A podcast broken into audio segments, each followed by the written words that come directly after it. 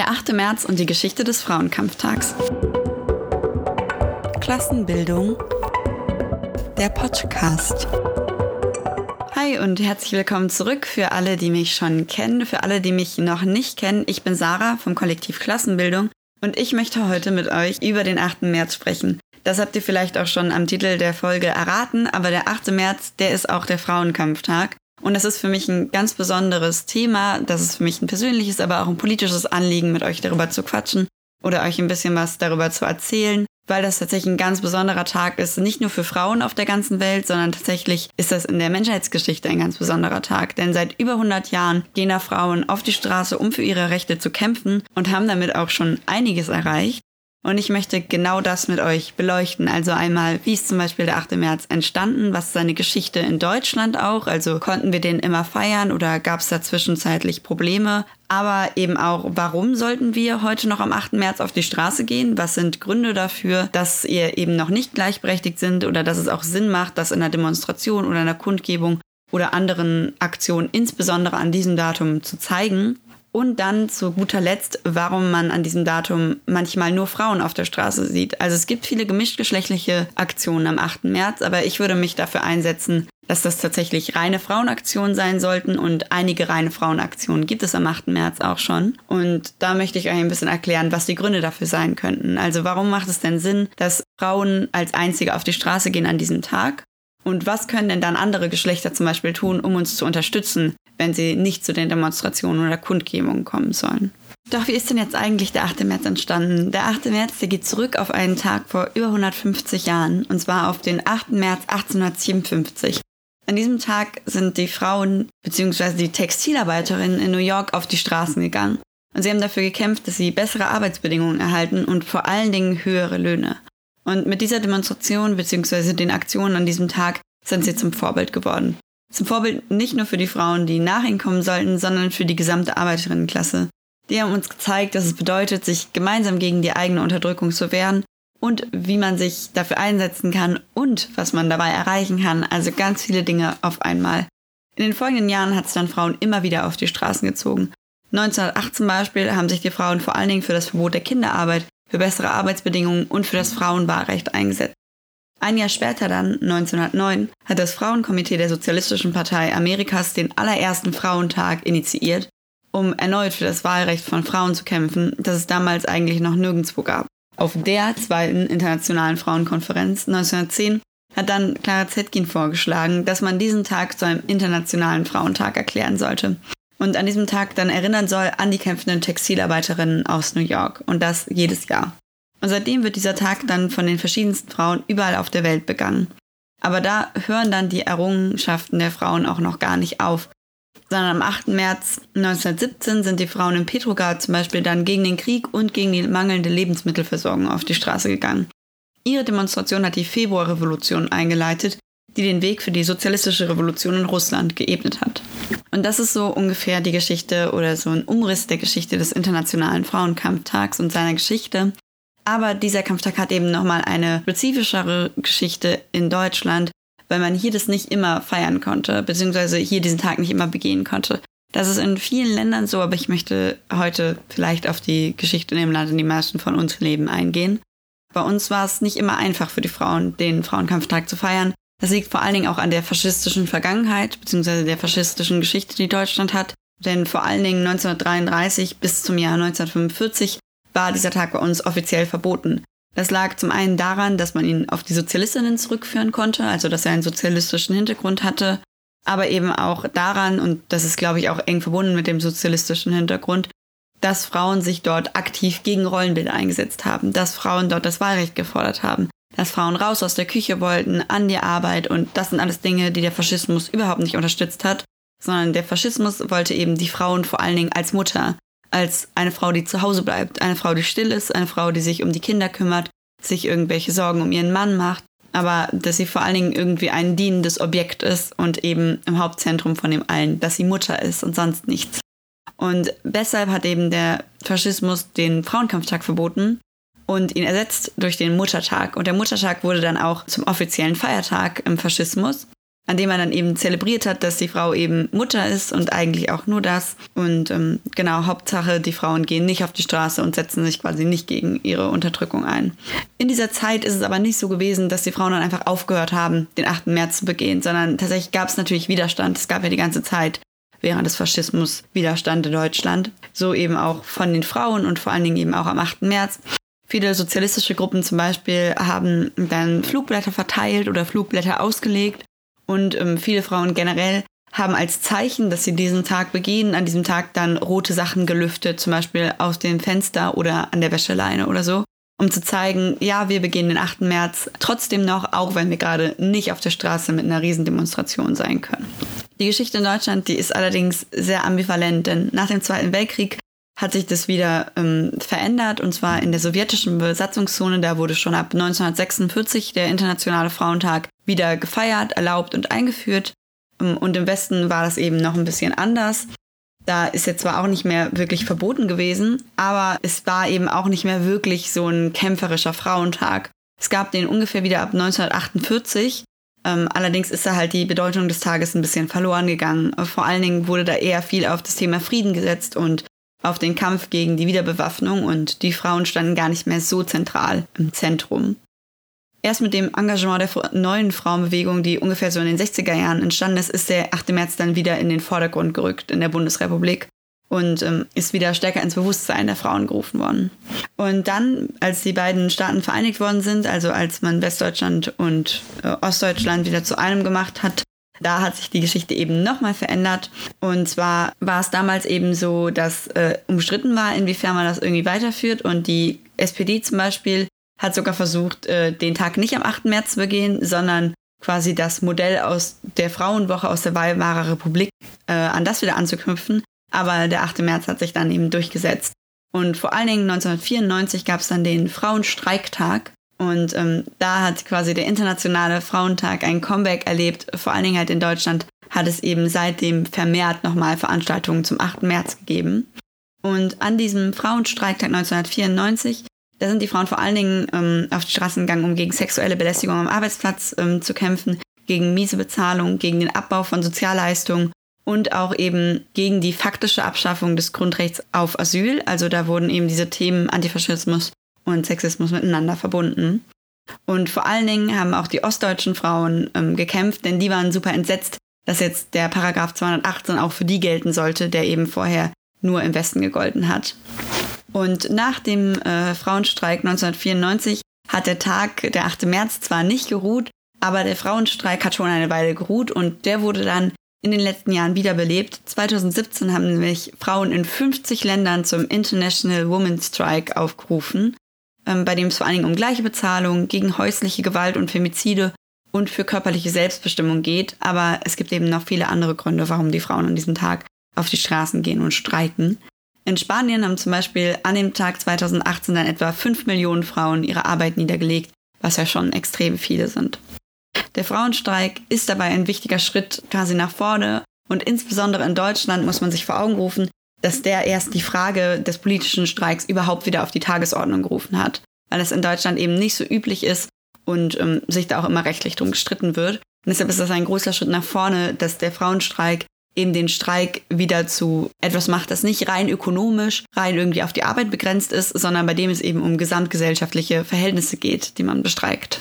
Damit können wir jetzt eigentlich auch direkt zum nächsten Thema kommen, das ich mir für heute vorgenommen habe. Und zwar habe ich mir gedacht, wir sollten vielleicht auch darüber sprechen, warum wir heute noch am 8. März auf die Straße gehen, warum das heute noch wichtig für uns ist, warum so Sachen wie der Frauenstreik überhaupt zum Beispiel wiederbelebt worden sind.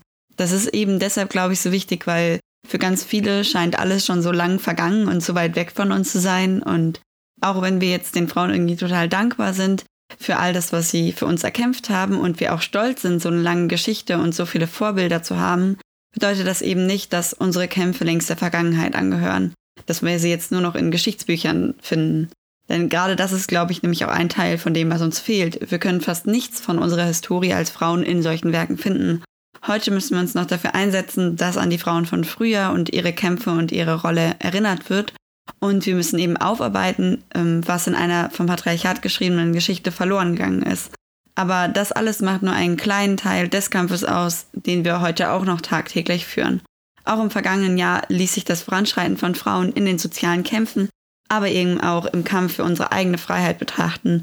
Und dabei macht eben die Solidarität von Frauen vor Ländergrenzen fast keinen Halt oder nie Halt. Denn fast immer, wenn es in einem Land eine große Frauenbewegung gibt, schwappt die in die anderen Länder über und das ist einfach total schön und irgendwie auch bekräftigend, das zu sehen.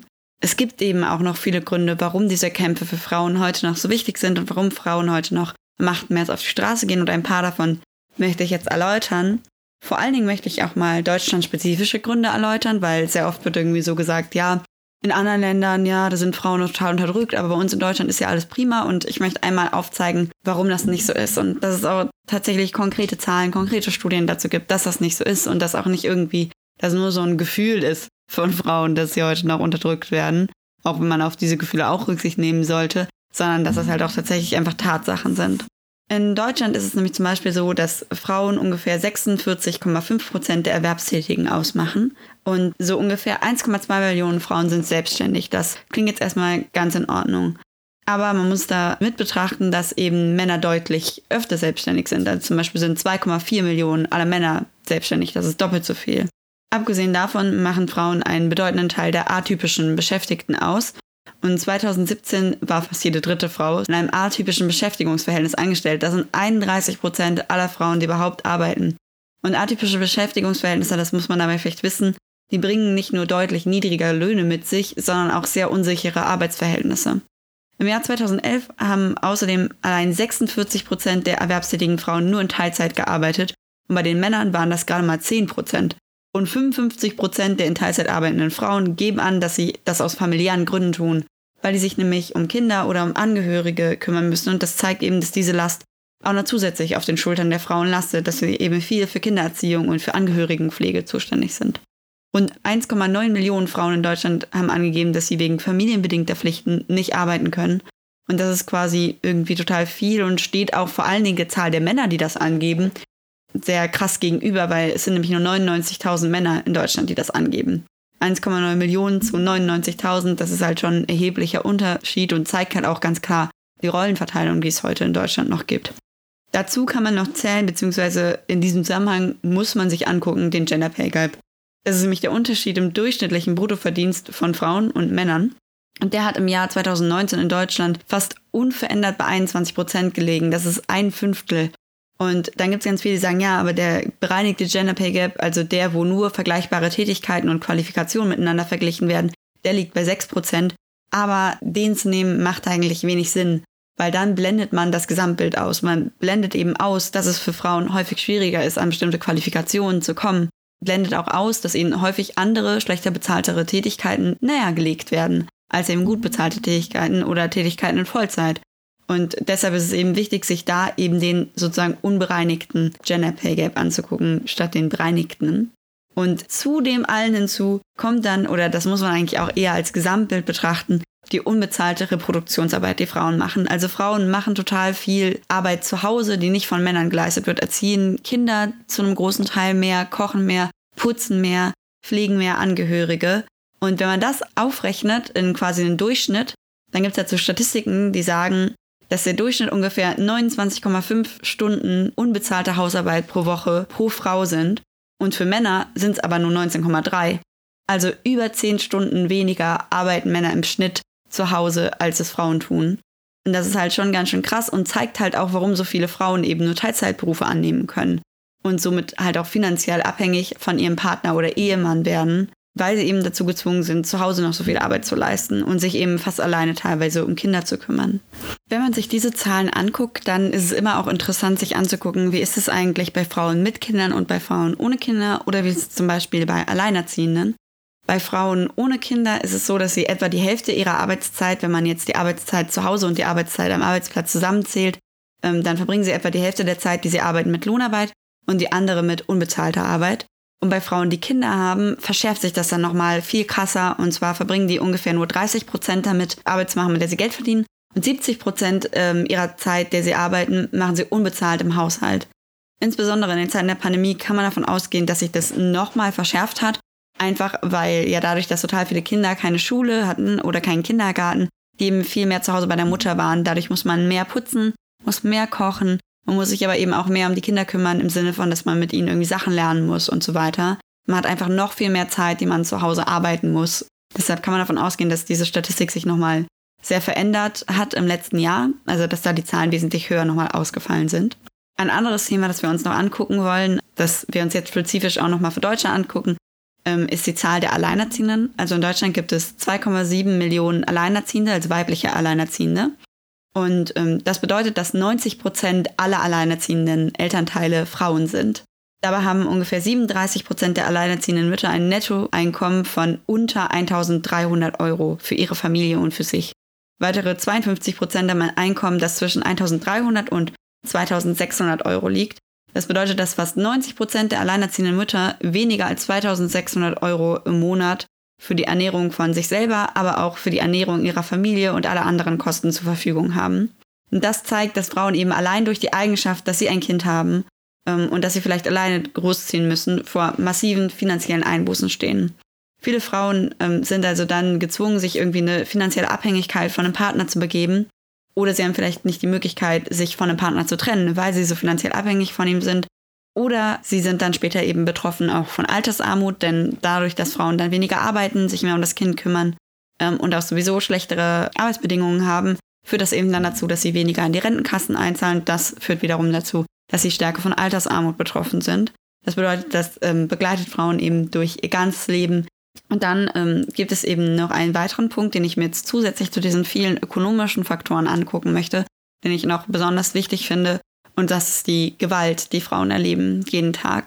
Und ich denke, dass besonders in diesem Jahr, wo wir mit der Pandemie konfrontiert sind und eben auch im letzten Jahr das besonders wichtig ist, denn ich denke, dass die Zahl an partnerschaftlicher Gewalt und häuslicher Gewalt noch einmal extrem gestiegen ist. Diese Gewalt geht ja auch häufig Hand in Hand. Also der Partner wohnt ja oft mit einem zusammen im selben Haushalt. Das bedeutet, man wohnt dann direkt mit seinem Täter und ist eben dann auch in Zeiten vom Lockdown mit diesem eingesperrt. Und da wollte ich mir so ein bisschen die Zahlen angucken. Es gibt leider noch keine Zahlen zu 2020 dazu, deshalb kann ich mich jetzt nur auf die Zahlen 2019 besinnen, möchte aber da, wie gesagt, nochmal in Erinnerung rufen. Ich denke, die Zahlen im letzten Jahr werden höher gewesen sein. Wenn man sich die Statistiken ansieht, dann sind die Opfer von partnerschaftlicher Gewalt in Deutschland zu 81 Prozent Frauen.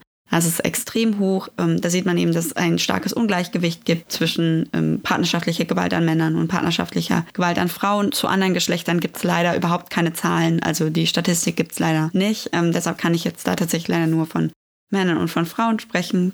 Die Statistik, die wir uns ansehen von 2019, die sagt, es gibt 141.792, also ungefähr 142.000 Menschen, die Opfer von partnerschaftlicher Gewalt geworden sind. Und davon sind 115.000 Opfer weiblich.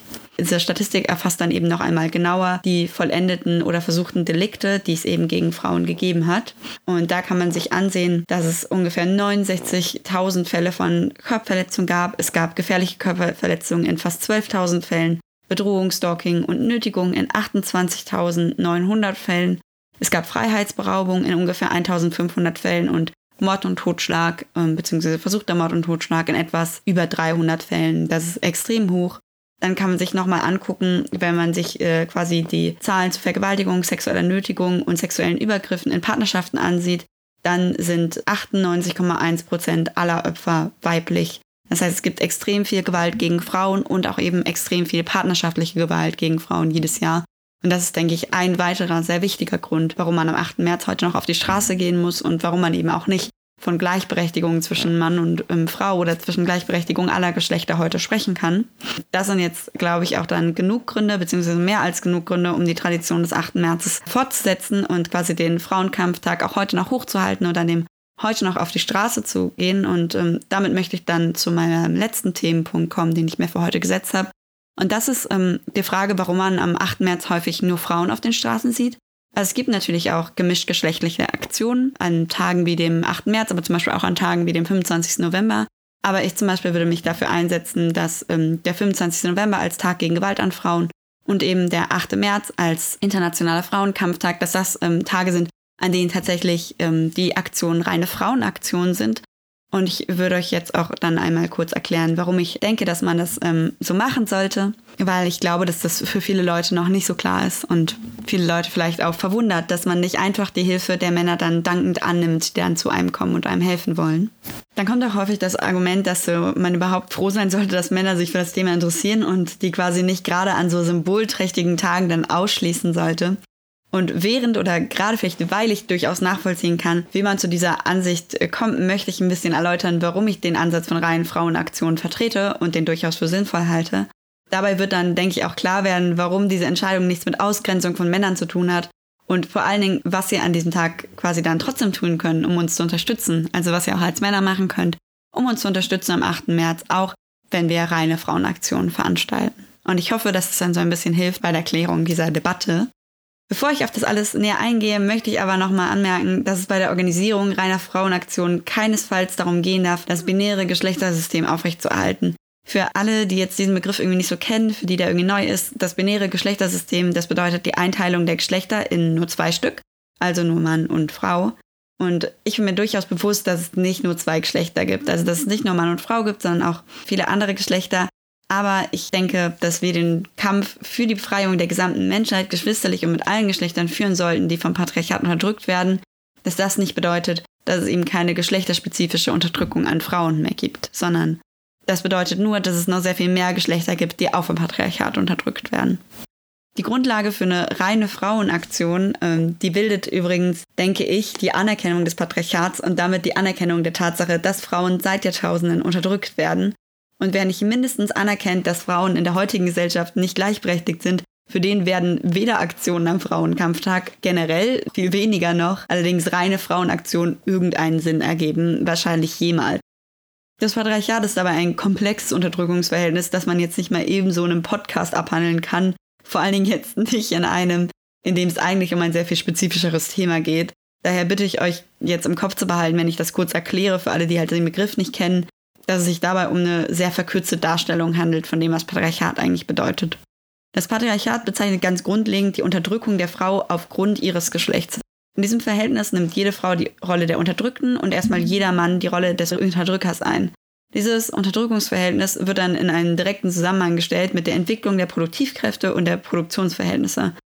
Das soll dann aufzeigen, durch welche Faktoren die Unterdrückung von Frauen historisch entstanden ist und wie das eben die Unterdrückung von Frauen auch bedingt. Dabei ist es außerdem, denke ich, wichtig zu sehen, dass es durch seine frühe Entstehung quasi das Patriarchat sehr eng mit der Basis des Kapitalismus verwoben ist. Das bedeutet, dass die Unterdrückung von Frauen nicht in der Vergangenheit liegt. Also, dass sie auch gar nicht der Vergangenheit nur angehören kann, weil Kapitalismus und Patriarchat eben so sehr miteinander verbunden sind. Und dass es deshalb in unserer heutigen Gesellschaft noch eine enorme Rolle spielt, dass Frauen unterdrückt werden. Wir alle werden dabei im Patriarchat sozialisiert. Und nicht eine einzige von uns oder ein einziger von uns kann sich von den Eigenschaften, die uns anerzogen werden, komplett freisprechen. Das gilt jetzt nicht nur gesamtgesellschaftlich, sondern das gilt eben auch für die linke und für die revolutionäre Bewegung. Man kann das nicht einfach ablegen, nur weil man Antisexist oder Antisexistin ist. Die Anerkennung der Unterdrückung von Frauen und der eigenen Position im Patriarchat bilden dann also die Grundlage dafür, dass wir uns überhaupt für Frauenaktionen entscheiden. Aber warum müssen denn jetzt das reine Frauenaktionen sein? Warum kann nicht andere fortschrittliche Menschen sich genauso irgendwie anschließen an diese Kundgebung und Teil davon sein? Zum einen würde ich sagen, dass dabei sehr wichtig ist zu betrachten, dass sich antisexistische Arbeit fortschrittlicher Männer teilweise nur auf den 8. März oder den 25. November begrenzt. Und für mich und für andere Frauen bedeutet aber Frauenarbeit sehr viel mehr als bloß zweimal im Jahr auf die Straße zu gehen. Wir haben jeden Tag mit der Unterdrückung aufgrund unseres Geschlechts zu kämpfen und wir möchten sicher gehen, ähm, dass an diesem Tag vor allen Dingen die im Vordergrund stehen, die diesen Kampf jeden Tag führen müssen und die sich halt nicht bloß zweimal im Jahr dazu entscheiden. Und wie gerade bereits erwähnt, werden wir alle im Patriarchat sozialisiert. Diese Unterdrückung führt zu einem alltäglichen Kampf, mit dem wir kämpfen oder dem wir kämpfen müssen, aber sie spielt eben auch eine ganz große Rolle in der Charakterentwicklung, die wir durchmachen. Und das führt dazu, dass Frauen ebenso wie Männer und auch andere Geschlechter in bestimmte Rollenbilder gezwungen werden und in diesen Rollenbildern erzogen werden. Häufig wird Frauen dadurch bei Diskussionen und Veranstaltungen nicht so viel Beachtung geschenkt. Sie werden in den Hintergrund gedrängt, man hört ihnen nicht so sehr zu, man nimmt sie nicht so sehr ernst, sie werden vielleicht unterbrochen. Zum anderen sind sie vielleicht auch stiller als die Männer um sie herum, weil es eben teilweise so anerzogen worden ist. Und am 8. März möchten wir eben sicher gehen, dass das nicht passiert. Wir möchten sicher sein, dass Frauen im Vordergrund stehen und gehört werden. Häufig, wenn Männer dann an Kundgebungen wie diesen beteiligt sind, dann wird im Nachhinein nämlich nur und vor allen Dingen über sie gesprochen und darüber, wie nett es ist, dass die sich jetzt für die Frauen eingesetzt haben. Und dabei wird dann vergessen, dass die Frauen das jeden Tag machen und machen müssen. Und man vergisst eben, dass sie jeden Tag dagegen kämpfen und jeden Tag eben diese Arbeit gegen das Patriarchat leisten müssen. Und ähm, es dreht sich dann quasi nur noch alles um die netten ähm, Männer, die zur Kundgebung gekommen sind. Und das ist eben auch ein Grund, warum reine Frauenkundgebungen, denke ich schon, notwendig sind, um eben Frauen wirklich Gehör schenken zu können. Und zusätzlich dazu kann man sich dann, glaube ich, auch ähm, das altbekannte Zitat, die Unterdrückten auf dieser Welt können sich nur selbst befreien. Sie müssen sich ihre Freiheit erkämpfen, denn Unterdrücker werden ihre Privilegien nicht einfach so hergeben, zu Herzen nehmen. Denn genauso wie der 1. Mai der Tag der Arbeitenden ist, die überall auf der Welt kämpfen, so ist eben der 8. März der Tag der Frauen, an dem die Frauen kämpfen gegen ihre Unterdrücker. Vorhin habe ich allerdings zusätzlich zu all dem ja auch angekündigt, dass, dass wir eine Frauenaktion machen und dass ich das für richtig halte, ähm, nicht bedeutet, dass Männer jetzt an diesem Tag einfach zu Hause auf dem Sofa sitzen sollen und nichts machen müssen, sondern dass es sehr wohl möglich ist, dass sie eigene Aufgaben zu tun bekommen, ähm, dass sie Sachen machen können, um uns zum Beispiel zu unterstützen. Es ist nämlich eure Aufgabe als Männer, denke ich, es allen Frauen zu ermöglichen, an den Frauenaktionen teilzunehmen. Dafür solltet ihr an diesem Tag insbesondere quasi die Frauen von ihren alltäglichen und politischen Aufgaben entlasten und zum Beispiel öffentliche Kinderbetreuung anbieten und organisieren. So dass auch alleinerziehende Mütter die Möglichkeit haben, ohne ihre Kinder an Aktionen oder Veranstaltungen teilzunehmen. Damit erleichtert ihr es halt tatsächlich den Frauen enorm, weil viele Frauen können eben nicht kommen, weil sie eben das mit ihrem Kind zusammen nicht schaffen. Ja, häufig ähm, wird sich nämlich dann auch irgendwie, wenn äh, alle Geschlechter an diesen Sachen teilnehmen, also an Aktionen teilnehmen, darauf ausgeruht, dass die antipatriarchale Arbeit jetzt getan ist, weil man jetzt zweimal im Jahr auf die Straße gegangen ist. Und auch da möchte ich bekräftigen, selbst wenn ihr am 8. März auf einer gemischtgeschlechtlichen Kundgebung wart, so einfach kann man eben Frauenarbeit nicht ablegen. Und ähm, ich würde euch trotzdem empfehlen, dass ihr eure antipatriarchale Arbeit an allen Tagen im Jahr macht und dass ihr an jedem anderen Tag im Jahr alle anderen 363 Tage außer dem 8. März und dem 25., ne, wenn da die übrig sind, mal darüber nachdenkt oder sogar etwas organisiert, was mit antisexistischer Arbeit zu tun hat. Zum Beispiel könnt ihr ein Seminar organisieren, eine Aktion an jedem dieser anderen Tage oder könnt Frauen einladen, mit euch über das Thema zu sprechen und so weiter und so fort. Es gibt also viele Möglichkeiten, wie ihr euch einsetzen könnt ähm, im Kampf für die Frauenbefreiung und für die Frauenrevolution, ohne dass ihr quasi am 8. März mit uns auf der Straße sein müsst. Und wie gesagt, selbst wenn ihr zu einer dieser Kundgebungen gegangen seid, selbst dann wäre es super, wenn ihr das trotzdem machen würdet. Ich sage übrigens damit nicht, dass jede Aktion gegen das Patriarchat jetzt ausschließlich eine Aktion von Frauen sein muss. Also ich habe ja auch gerade gesagt, dass Männer sehr willkommen sind, äh, andere Aktionen zu organisieren an anderen Tagen. Aber uns ist es immer wichtig, bei Aktionen, die mit dem Patriarchat zu tun haben, dass eben Frauen die Entscheidungsmacht gegeben wird, äh, welche Geschlechter daran teilnehmen oder nicht. Und dass egal wie die Frauen bei der spezifischen Aktion äh, entschieden haben, dass es akzeptiert werden muss und dass man sich eben nicht über ihren Willen hinwegsetzen darf, denn das ist ja das, was sonst in der Gesellschaft schon viel zu oft passiert. Das sind, glaube ich, so ein bisschen die Grundlagen für Frauenaktionen oder frauensolidarische Aktionen. Die Gründe für ähm, die Forderungen nach reiner Frauenaktion, das habe ich jetzt, glaube ich, aber auch klar gemacht, sind, glaube ich, vielfältig. Und ich hoffe, dass ich euch das jetzt irgendwie alles so ein bisschen näher bringen konnte damit, mit dem, was ich gerade so erzählt habe. Und äh, in diesem Sinne freue ich mich auf alle, die jetzt sich entschließen, am 8. März auf die Straßen zu gehen, also auf alle Frauen. Und ich ermutige alle anderen Geschlechter, ähm, uns solidarisch zu unterstützen. Wenn euch das gefallen hat, dann gilt eigentlich dasselbe wie immer. Also lasst ein Like da oder empfehlt den Podcast weiter. Wenn ihr nichts verpassen wollt, dann abonniert den Kanal. Und wenn ihr irgendwas ähm, zu sagen habt, mit uns in Austausch treten möchtet, dann schreibt doch gerne einfach einen Kommentar. In dem könnt ihr auch einfach schreiben, wie ihr es generell fandet. Ähm, Anmerkungen sind auch immer willkommen. Genau, und in diesem Sinne hören wir uns dann beim nächsten Mal.